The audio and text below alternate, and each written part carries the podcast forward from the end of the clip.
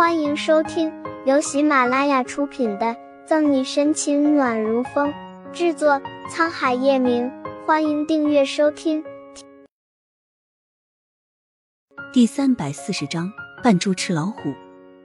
叶氏集团的底层员工谁不知道，财务部门的毕心一勾搭上了董事，才半年的时间就从一个小小的业务员升到副部长。虽然比不上王林总监的身份。但人家后面有背景，有靠山啊！你再把刚刚的话说一遍。笑意不减，沈西犀利的目光盯着毕心怡，说：“她丑没有关系，反正她就是故意这样打扮的。说她出卖身体，勾引叶晨玉也没有关系，反正她少不了一块肉。可是毕心怡最不该的，就是触碰她的底线。”毕心怡转过身，痴痴一笑：“怎么？”丑秘书这是生气了。或许其他人可能会顾及到沈西私人秘书的身份，但毕心怡才不怕。在毕心怡的心中，难道叶晨玉还会为了一个上不得台面的丑秘书得罪董事会的人吗？生气？我为什么要生气？沈西眨巴眼，一脸的无辜。秉着看好戏的众人面面相觑，事不关己高高挂起的王林也侧目望去。皆不懂沈西这是什么意思，被沈西的态度刺激到，毕心怡愣了愣，然后更加得意。看来某些人这是被我猜中了他的小心思。暗地里翻了个白眼，沈西耸耸肩，叹气道：“是啊，在大家看来，我只是一个无名小辈，上不得台面，拿不出手，长得还这么磕碜，影响人食欲。”紧紧的咬着下唇，沈西抬眸，小心翼翼的看了毕心怡一眼。眼圈微红，哪里和各位一样？要身材有身材，要脸蛋有脸蛋，笑起来春风十里都不如你们。说完，沈西还故作气馁，被打击到的低下头，肩膀隐隐颤着。切，没想到人丑是丑了点，但还是挺有自知之明的。你也不看他那样，除了自知之明，他还有什么？沈西话一出。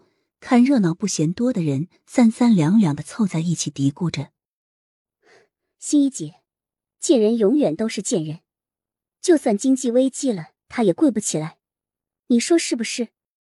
跟在毕心怡旁边的小员工逮着机会就拍他的马屁，所有人三言两语，刚安静会儿的电梯里又热闹起来了。唯有王林淡淡的看着这空降的丑秘书，别人眼下没有发现。他可是清清楚楚的看见，这小丫头眼里隐藏的很深的笑意和报复。恐怕这次比心仪是踢到铁板上了。不过，为何他觉得这个人有点熟悉呢？心生疑惑，王林脑海里有一道模糊的影子，可怎么想也想不起来。议论声不绝于耳，熟悉内心冷笑一声，面上还是一如既往的无辜。大家也觉得。我说的对吧？能这么清楚的认识自己是一件很好的。可耐不住叶总的私人秘书是我啊！